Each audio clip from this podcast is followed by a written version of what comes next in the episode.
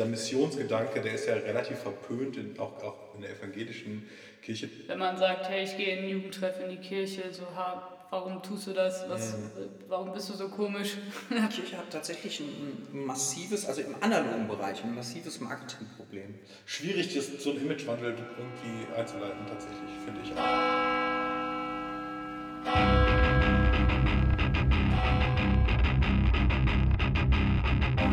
Eins, zwei, Sakristei. Der Podcast aus dem Raum hinter der Kirche, wo immer alles rumliegt.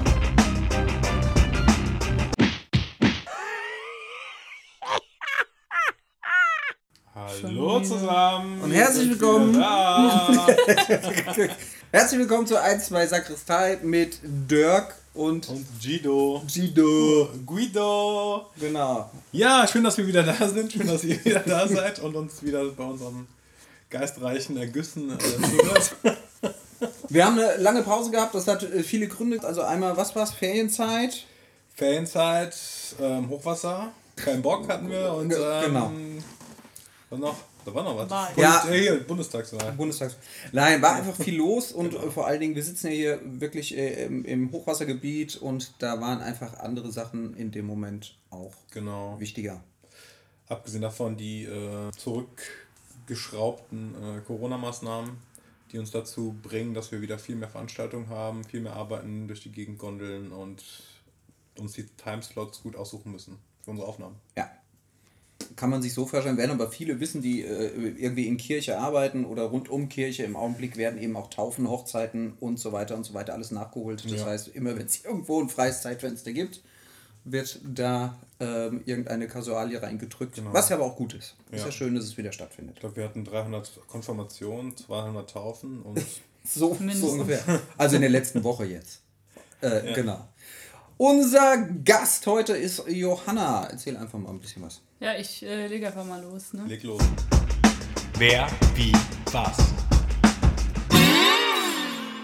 Ich bin Johanna, ich bin 20 Jahre alt und allgegenwärtiges Mitglied in dieser Kirchengemeinde, würde ja. ich schwer In Einrichtung quasi. In, in Einrichtung quasi, ja. ja. Schon untrennbar mit äh, dem Sofa hier verwachsen, ja. eigentlich. Ja, ich bin ehrenamtlich tätig in Jugendarbeit, in ähm, Musik. Ich bin Mitglied im Presbyterium und ja, mache eigentlich alles, was so ansteht.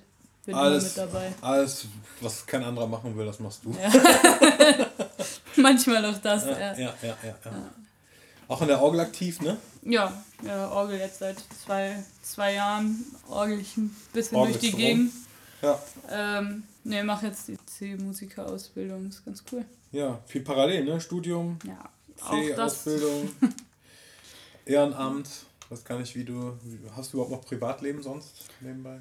Ja, ja, doch. Ja. ja. Für, Work, für Workouts reicht Johanna hat im Vorfeld hier auf dem Sofa gesessen, die ganze Zeit geheult. Ja, die weil man zwischendurch Schmerzensschreie hört, bin ich da. Genau. Aber es ist ja auch bei dir so, dass sich äh, Ehrenamt, Kirchengemeinde und Privatleben sehr überschneidet. Ne? Auf jeden Fall. Ja. Auf jeden Fall. Und da sind wir eigentlich schon beim Punkt. Ähm, ein bisschen soll es heute darum gehen, Jugend, Kirche, Kirchengestaltung durch Jugend, Ehrenamt bis hin zum Kirchenvorstand oder Presbyterium, so wie es hier im Rheinland heißt. Wann hast du denn aktiv mit Kirche angefangen? Also was bewegt oder was bewegt dich dazu, Kirche zu machen als junger Mensch? Aktiv angefangen, wenn man das so bezeichnen möchte, äh, im Kinderchor. Was ich da so zur äh, allgemeinen gemeindlichen Leben mit meinen Fähigkeiten schon beigetragen habe, weiß ich nicht. ähm, ähm, nee, tatsächlich gestartet ähm, habe ich ungefähr nach meiner Konfirmation, so 13, 14 Jahren, in der Jugendarbeit vor allem. Und äh, das hat mir selber persönlich einfach mega gut getan. Ich habe eine krasse Entwicklung einfach selber damit erleben können. Bin ein viel offenerer Mensch geworden, überhaupt nicht mehr so wie vorher. Also mich bewegt vor allem dazu die Gemeinschaft, das mhm. Miteinander gestalten, füreinander etwas tun und äh, ja, das einfach mit, mit den Freunden hier zusammen zu machen und äh, Leuten dadurch auch irgendwie was zurückgeben zu können von Kirche, von Glaube, von Gemeinschaft. ist einfach äh, auch ein echt cooles Gefühl für einen selber. Du bist das klassische Beispiel für eine Wiedergeburt. Ja. In der Kirchengemeinde. Ja. Gut. Genau. Na, ist doch schön. Ähm, aber das also ich habe ja eben schon gesagt, Privatleben und Kirche überschneidet sich. Die meisten Freunde, die du hast, gehören ja auch der Gemeinde an quasi. Ne? Ja, auf jeden Fall. Hier sind mega viele Freundschaften entstanden. Es ist einfach ähm, eine echt coole Gruppe, die auch äh, ja, schon einen starken Zusammenhalt hat. Auch schön. Ist das auch der Beweggrund? Also ist, ist äh, hier in der Kirche so aktiv zu sein, hier seine, äh, sein gesellschaftliches Umfeld auch aufzubauen, ist das, ähm, ist das hauptsächlich wahrscheinlich dann aus diesem Gemeinschaftsgedanken gekommen und nicht aus einem theologischen, christlichen, ich möchte das unbedingt in der Kirche tun oder hätte es eben auch der Jugendclub mitten in der Stadt sein können, der von der Stadt unterhalten wird?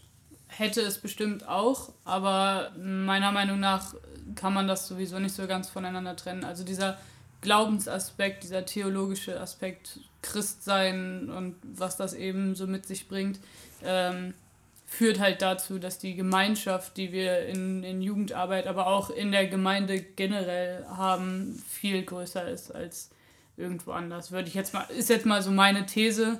Deswegen kann man das gar nicht so voneinander trennen. Also nicht entweder oder, sondern in der Gemeinschaft den, den Glauben und auch, auch theologische Fragen durchaus sich zu stellen, ähm, ist, glaube ich, so das Ding. Ich glaube, es ist nochmal was anderes, wenn man so eine sowas Übergeordnetes hat, was darüber steht, wie zum Beispiel der Glaube an, an Christus und an Gott.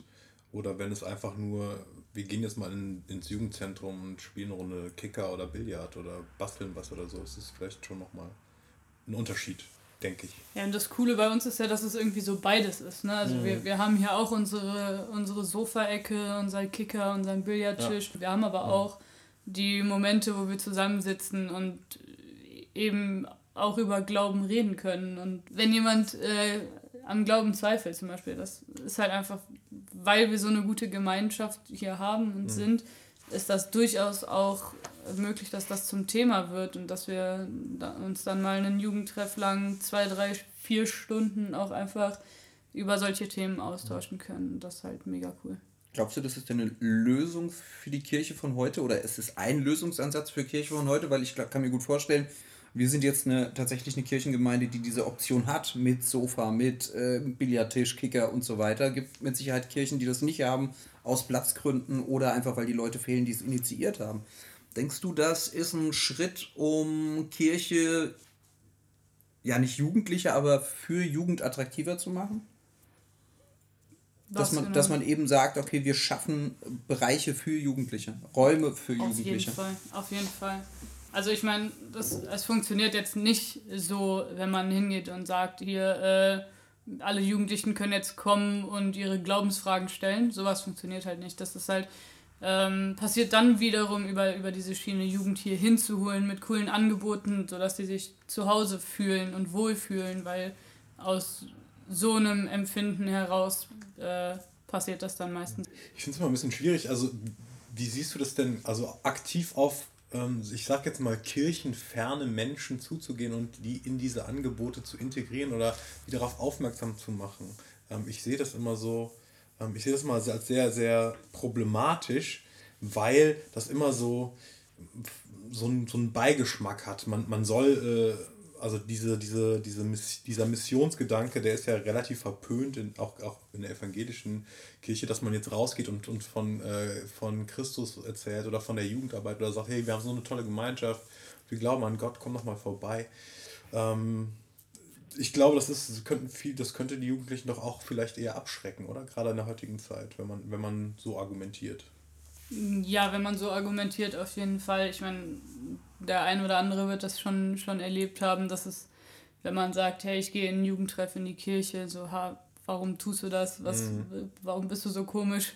also, ja, was, diese, was, dieses, was willst du da? Also, genau, diese Rechtfertigung, die, ich glaube, die ist jeder von, von ja. uns äh, kennt diese, diese gehst, gehst du dann auch am Sonntag diese, in Gottesdienst? Diese kritischen Fragen äh, und man muss sich rechtfertigen, warum man sich in der Kirche und in der Gemeinde engagiert. Ne? Das ja. kennt, glaube ich, jeder, der. Äh, Klar, und deswegen ist es halt macht. irgendwie auch ähm, wichtig, so einen Mittelweg irgendwie zu finden. Also mhm. ich, ich, ich fände es blöd, das komplett irgendwie auszublenden und äh, ja, zu, zu verheimlichen, ja, im, im Prinzip, wenn du sagst, hier, komm, komm mal mit, ich habe da eine coole Gruppe mhm. und äh, das ist halt, man will ja auch für seine Sachen einstehen. Also ja, ich, ich, ich finde das ja mega cool und ich, ich stehe total dazu, was ich hier mache und wo mhm. das angesiedelt ist. Mm, aber ich kann mir auch vorstellen, dass es abschreckend wirkt, was ja. du ja gerade eben schon gesagt hast. Mhm. Deswegen so einen so Mittelweg zu finden und äh, ja, das vielleicht nicht an erste Stelle zu stellen, mhm. ist manchmal hilfreich, um die Leute hier äh, dazu mhm. zu holen. Ja, ich finde äh, find den Ansatz gut, offene Türen zu haben für alle und jeden. Ähm, frag mich tatsächlich auch manchmal, ob das reicht, zu sagen, es gibt uns. Also es reicht es, äh, um, um Leute als Magnet zu fungieren. Kommt doch einfach mal vorbei. Also das ist immer so das, was ich mich frage tatsächlich. Ich finde, die Kirche hat tatsächlich ein massives, also im analogen Bereich, ein massives Marketingproblem. Mhm. Weil ich finde, dass diese ganzen geilen Aktionen, die es gibt, die Kirche macht, ähm, äh, mit, mit Bands, mit Musik, mit Aktionen, Poetry Slams finden da inzwischen auch statt und wirklich geile neue Gottesdienstformate. Und ähm, das kriegst du aber im analogen Leben nur mit, wenn du entsprechende Websites besuchst. Also, mhm. ne, das ist nicht so öffentlich, es ist nicht greifbar. In der digitalen Kirche ist es ganz anders. Da werden alle Themen aufgegriffen, äh, die, die junge Menschen beschäftigen, äh, Diversität, Inklusion, ähm, äh, äh, Antirassismus. Das sind, das sind Themen, Klimawandel, die die Jugendliche äh, interessieren und die werden in der digitalen Kirche tauchen die ständig auf mhm. und äh, sind deswegen auch Thema und ziehen auch. Ähm, also ziehen im positiven Sinne, nicht, dass wir äh, das irgendwie zwanghaft versuchen. Aber im Analogen fehlt mir das so ein bisschen. Mhm. Und ähm, ich finde, da muss man einfach viel mehr Arbeiten machen. Das kann im Kleinen sein, also in, in, in der Gemeinde selber, dass man das einfach ein bisschen öffentlicher ja. macht mit Zeitungsartikeln oder was weiß ich. Und ich glaube, dann äh, gewinnt es auch an Attraktivität. Das ist, glaube ich, diese, diese diese berühmte Bubble, in der wir uns befinden. Also das ist mhm. ja jetzt so ein, heutzutage so ein Begriff. Ne? Ich glaube, wir sind da in so einer Bubble und ähm, die Leute, die sich damit beschäftigen, die machen auch mit und die Leute, die von außen drauf gucken, halten uns immer noch für irgendeine Sekte oder für irgendwelche Leute, die sich treffen und, und dann äh, ja. von morgens bis abends äh, beten oder so. Ähm, ja, schwierig, das, so einen Imagewandel irgendwie einzuleiten, tatsächlich, finde ich auch. Also heute hat zum Beispiel ähm, eine, eine, eine Person aus, aus der Bubble, aus der digitalen Bubble geschrieben, ich glaube, ich beschäftige mich zu viel mit Kirche und zu wenig mit Gott. Ja. Ich würde dann noch anfügen, zu wenig mit, mit Heiligen Geist und zu wenig mit Menschen. Ja. Ähm, weil, weil man ganz oft nach innen guckt, was können wir denn besser machen was, und, und gar nicht in diesem, diesem Dings nach außen macht. Aber das ist ein Thema, das beschäftigt Kirche seit tausend Jahren. Warum gucken wir zu viel nach innen und nicht nach außen? Also ich finde es auch schwierig, den Spagat zu schaffen, äh, zwischen nach außen schauen und was für die Allgemeinheit und die Öffentlichkeit zu tun und irgendwie auf sich selbst zu schauen und sich eine gewisse Spiritualität und, und auch Theologie zu bewahren irgendwie. Man hat so den Eindruck manchmal, es muss weltlicher werden, aber eigentlich stimmt das auch nicht so ganz. Also. Ja, ich finde, Tradition hat ja auch ihre Berechtigung. Also dieses, dieses komplett offen, ähm, äh, mein Gott liebt jeden Menschen, ist ein geiler Slogan, ist auch komplett meine Kirche. Aber man muss natürlich auch aufpassen, dass man die Menschen auffängt, die eben jetzt Kirche sind. Und das sind ja. ganz viele Menschen Ü60, Ü50, ja, ich würde sogar Ü60 eher sagen. Ja. Und äh, wenn wir uns zu offen, jeder kann sich seine Kirche suchen, seinen Pastor, seine Pastorin, Pfarrer, Pfarrerin. Mhm. Aber man darf auch nicht verscheuchen. Also mhm. deswegen, das ist ein extremer Spagat. Und, ja. Wobei ich sagen muss, natürlich sieht man viele Leute Ü60 und so bei vielen Veranstaltungen. Wir haben natürlich auch Seniorencafés und Frühstück. Aber vielleicht auch vielleicht ist es auch so, weil ich in einer Bubble in der Bubble bin, sehe ich halt viele junge Menschen eigentlich den ganzen Tag. Also mhm. sei es, wenn ich jetzt in die Christuskirche gehe oder in die Arche gehe oder wo auch immer, ich sehe eigentlich nur junge Leute. Also das ist halt so, ich finde, unsere Gemeinde ist sehr jung und sehr jung engagiert, sage ich mal. Und das ja. finde ich total cool. Das auf jeden Fall, aber die Frage ist halt, ob das überall so ist. Also ich glaube, da ja. sind wir tatsächlich schon, schon mit einer der Ausnahmegemeinden, wo das mhm. so so weit verbreitet ist. Eine GG, eine geile Gemeinde. Eine geile Gemeinde. Yeah. Yeah. das müssen wir gleich rausschneiden. ja, cool. Ja, auf jeden Fall gut, dass wir mal auch mal über sowas gesprochen haben. Das ist, glaube ich, ganz wichtig, sich auf die Jugend und auf, auf den Nachwuchs und auf die junge Kirche mal so ein bisschen zu, zu stürzen, ehrlich gesagt. Dankeschön, Johanna. Vielen Dank. Sehr gerne. Or Orgel Orgelistin. Orgelistin, Genau. äh, Teamerin, Jugend, Mitmachgedöns, Leiterin und Inventar Inventar der Christus. in unserer Gemeinde insgesamt. Ja. Bandmitglied, genau. Ja. Cool. Also haben wir noch was anderes? Haben wir einen Gott oder Schrott? Ja, bestimmt. Gott oder Schrott? Hast du was? Ja, für mich äh, gibt es einen Schrott der Woche und zwar ähm, geht gerade ein Video viral von äh, Gil Ofraim, dem Sänger. Und ähm, der war in einem Hotel in Leipzig und wollte da einchecken und irgendwas hat nicht funktioniert und dann hat sich da eine Schlange gebildet und dann hat der Mensch an der Rezeption die Schlange abgearbeitet und er kam aber die ganze Zeit nicht dran. Die haben irgendwie immer jemand anderen vorgezogen. Und dann, als er dran kam, hat er, hat er die Menschen da, die Angestellten, darauf angesprochen und dann wurde aus dem Hintergrund gerufen, ja, äh, äh, äh, steck den Stern weg. Und äh, dann äh, sagte der Typ an der Rezeption, also der vor ihm stand, sagte, ja, also wenn du, wenn du deinen deinen Stern wegsteckst, dann, dann äh, kannst du auch einchecken. Und dazu muss man sagen, Gil Offrein trägt eben den Davidstern offen als Kette um den Hals, warum auch nicht. Und das ist krass, finde ich. Also, dass heftig. heutzutage äh, 2021 in Deutschland sowas noch passiert. Und das ärgert mich noch viel mehr, weil es auch in einem neuen Bundesland passiert ist und jetzt in den alten Bundesländern wieder alle rufen können, ja, das ist eben so in den neuen Bundesländern, weil da äh, viel mehr Rechtsbewegung ist. Und das ist einfach Bullshit, weil es ist deutschlandweit ein ganz großes Problem. Und das ist für mich auf jeden Fall der Schrott der Woche, der mich auch sehr erschreckt hat. Ich glaube, das wird doch immer ein Schrott der Woche bleiben, oder? Also, Ja. da könnten wir eigentlich jede Woche was raussuchen. Ja. Das ist, äh, ja, scheiße. Hast du einen Schrott? Ja, mein Schrott der Woche äh, hat ein bisschen was mit Hybris zu tun. Ich finde, Herr Laschet ähm, hat ein sehr eigenes Verständnis äh, von, von, von Wahlsiegen und von ähm, Regierungsarbeit als die meisten anderen Menschen. ähm, ja. wir, haben, wir haben ja alle die Ergebnisse verfolgt der Bundestagswahl und ähm, die prozentualen Angaben ähm, sprechen jetzt nicht gerade dafür, dass die CDU auf jeden Fall den Bundeskanzler stellt. Also das war für mich ziemlich Schrott und ähm, ich muss sagen, das ja, finde ich krass. Ich habe ja tatsächlich so ein bisschen, es ist ganz gemein, eigentlich wollten wir ja gar nicht so politisch sein, aber ich habe ja auch so ein bisschen das Gefühl, dass die Leute, die ihn noch unterstützen in der Partei, das nur machen, um ihn wirklich aufschlagen zu lassen. Also das er tut mir ehrlich gesagt so ein bisschen leid, Ja. auch, äh, weil, weil er wird gerade so ein bisschen vorgeführt und das unter anderem von seiner eigenen Partei und das finde ich immer ganz komisch. Also Ja, irgendwie funktioniert es da gerade nicht so richtig in der CDU, ne? nee, nicht so wirklich.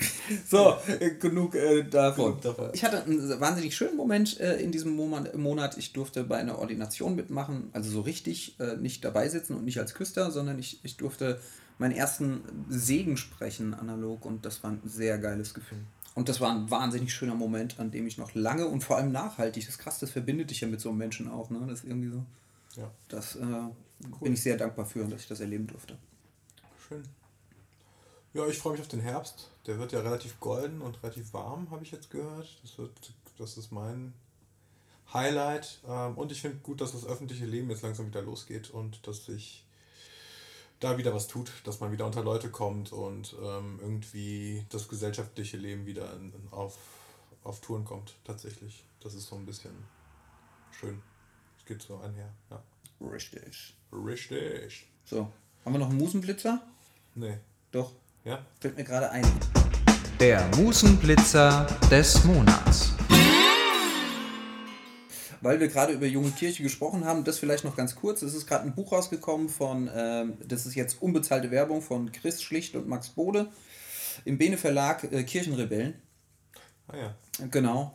Das sind die zwei Pfarrer, die in Bremerhaven, glaube ich, ich will jetzt nichts Falsches sagen, in Bremerhaven irgendwie ihre Kirchengemeinde aufgemischt haben. Sehr junge Pfarrer, ähm, die mit ihren Skateboards da durchdüsen und Gottesdienst einfach komplett neu gestalten. Aber trotzdem sind es eben Gottesdienste und zwei Pfarrer, die da vorne stehen und das machen. Ähm, äh, muss man reinlesen. Ich habe es selber noch gar nicht gelesen. Ich glaube, ein bisschen polarisiert es auf jeden Fall.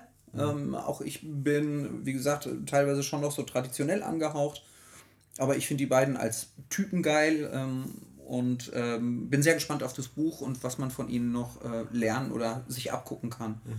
Und ich finde, das ist der richtige Weg. Ob es so krass cool ist, werde ich nach dem Buch beurteilen, aber das kann ich euch dann auch wissen lassen. Ja, sie.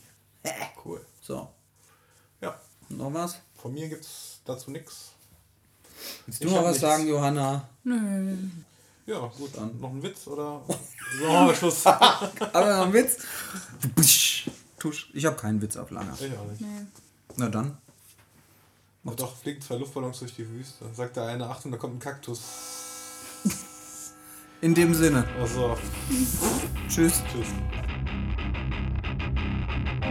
1, 2 Sakristei. Der Podcast aus dem Raum hinter der Kirche, wo immer alles rumliegt.